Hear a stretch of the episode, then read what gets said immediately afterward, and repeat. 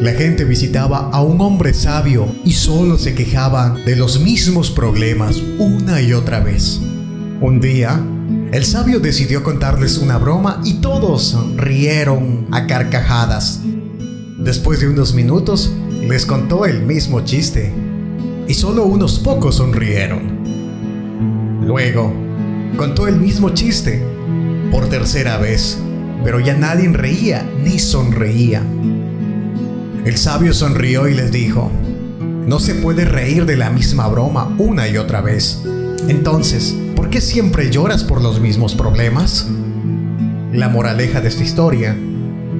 La preocupación no resolverá tus problemas, solo te hará perder el tiempo y la energía.